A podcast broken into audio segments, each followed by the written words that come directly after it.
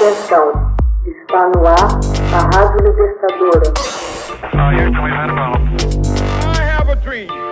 Assim sendo, declaro vaga a presidência da República. Começa agora o Hoje na História de Ópera Mundi. Hoje na História, 5 de fevereiro de 1917, é proclamada a Constituição Mexicana. Após sete anos de revolução e agitação política e social, o presidente mexicano Venustiano Carranza proclama em 5 de fevereiro de 1917 a moderna Constituição Mexicana. Esta Constituição promete a devolução das terras aos povos originários, a separação do Estado e Igreja e radicais reformas econômicas e educacionais. Esse documento político progressista, aprovado por uma constituinte eleita e combinava exigências revolucionárias com uma reforma agrária radical e teoria social avançada. Ela levaria décadas, porém, para que as prometidas reformas radicais se tornassem realidade.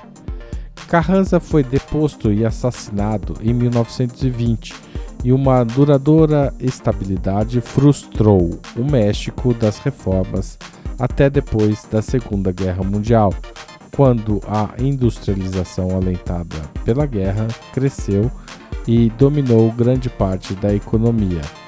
Nesse momento, Miguel Alemão tornou-se o primeiro de uma série ininterrupta de presidentes civis eleitos pelo PRI, o Partido Revolucionário Institucional.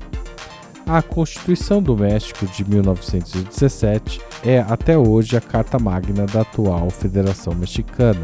Ela foi resultado do trabalho da Assembleia Constituinte que se reuniu na cidade de Querétaro entre 1 de dezembro de 1916 e 31 de janeiro de 1917. Ela entraria em vigor em 1 de maio do mesmo ano. A Constituinte foi convocada por Carranza em cumprimento ao estabelecido no Plano de Guadalupe e substituiu a Constituição do México de 1857. A Constituição Mexicana de 1917 foi a primeira da história a incluir os chamados direitos sociais, dois anos antes da Constituição de Weimar de 1919.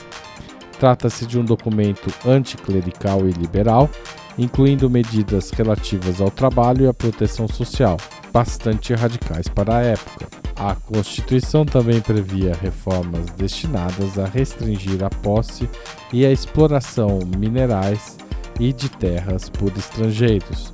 Ela reflete ainda as diferentes tendências manifestadas antes e durante a Revolução Mexicana, como o agrarismo, a sensibilidade social e o nacionalismo. Além da reforma agrária, ela anuncia leis sociais como jornada de 8 horas, direito de associação sindical, direito à greve, salário mínimo, limitação do trabalho feminino e infantil. O poder da igreja é fortemente reduzido e a instituição perde controle sobre o casamento e toda intervenção social e política, a nacionalização dos locais de culto, interdição aos membros do clero de se candidatarem em eleições e de se exprimirem politicamente, além do direito de herdar ou transmitir heranças, a não reeleição do presidente e a extinção do cargo de vice-presidente foram igualmente estabelecidos nesta Constituição. O fundamento ideológico dessa Constituição reside numa doutrina anarco-sindicalista que se difundira no final do século XIX, especialmente na Rússia, Espanha e Itália. O pensamento de Mikhail Bakunin influenciou Ricardo Flore Magon, líder do grupo Regeneración, que reunia jovens intelectuais contrários à ditadura de Porfírio Dias. O grupo lançou clandestinamente em 1906 um manifesto de ampla repercussão, no qual se apresentaram as propostas que viriam a ser as linhas mestras do texto constitucional de 1917. O ideário anarquista de destruição de todos os centros de poder engendrou contraditoriamente, a partir da fundação do Partido Revolucionário Institucional em 1929, uma sólida e enraizada estrutura nacional em substituição aos inúmeros caudilhos locais.